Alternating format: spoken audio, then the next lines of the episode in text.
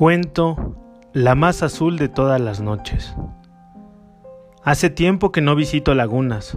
Yo crecí cerca del barrio de la Soledad.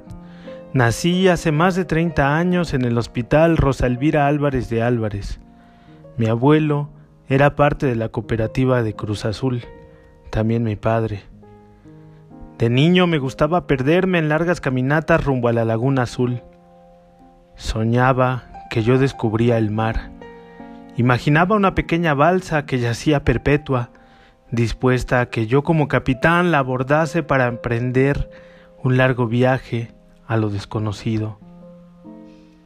Otras tardes me acercaba a las vías del tren y allí, impaciente, esperaba la llegada de una flamante y gigantesca máquina. Los demás días transcurrían en plena calma. Nada ocurría en mi pueblo. Nada que me asombre, nada que contar, salvo los sábados. En esos días mi abuelo y mi papá se sentaban en la sala de la casa para ver morir el tiempo.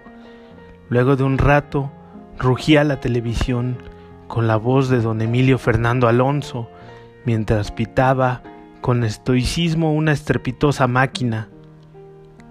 Allí los vi, allí se fueron mis sueños, y los años solo transcurrieron en recuerdos vagos. Supe del Matute Morales, de Piñero, de Palencia, acompañados por el Conejo, Almaguer y hasta un extraño José Cardoso. Todo eso parecía un sueño. Cruz Azul y Boca Juniors jugando una final de la Copa Libertadores. Esa fue la última alegría en la vida de mi abuelo. Unos días después, él se fue. Tomó la balsa varada en la Laguna Azul y se fue para no volver en un largo viaje que yo apenas si soñaba. Unos, años antes, en la cancha del León, vi a Carlos Hermosillo hacerse inmortal mientras de su rostro caía sangre, un pequeño río que bañaba una hermosa playera blanca con vivos en azul. Tiempo después, mi papá también se fue. No tomó la misma balsa que mi abuelo, esa que me robó.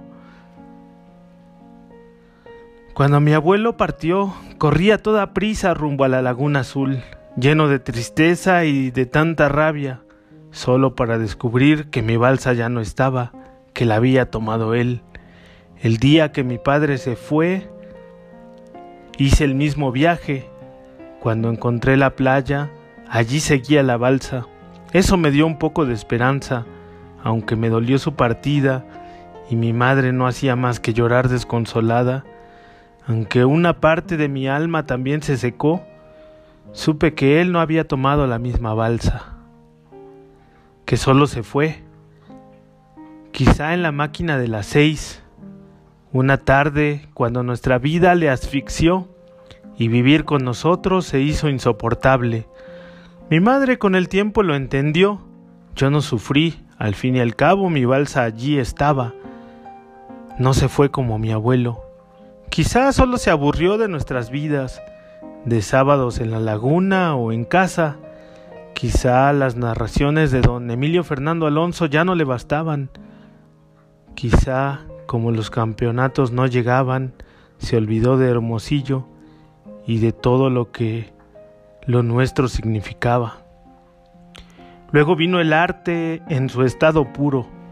Conocí al chelito y al místico. Una tarde incomprensible vi al loco Abreu jugar con el corazón en pedazos. Había sufrido también una dolorosa huida. Una de esas que hacen que la playa se quede sin barcazas. Luego crecí y la vida me llevó muy lejos, o eso quise pensar, cerca de la noria, me tocó el dolor inobjetable de tantos campeonatos perdidos. Lejos de mi madre, la vida dejó de tener sentido. La cooperativa no era como decía mi abuelo. Ya nada volvió a ser igual. Yo siempre fui un romántico por lo visto, porque he tenido mucho, pero siempre me he sentido seco, vacío, añorando el pasado y los tiempos mejores. Olvidé el rugir de la máquina, la laguna azul, el arte en su estado puro y esas tardes doradas de sábado, jugando bajo un arco iris de lluvia y sol.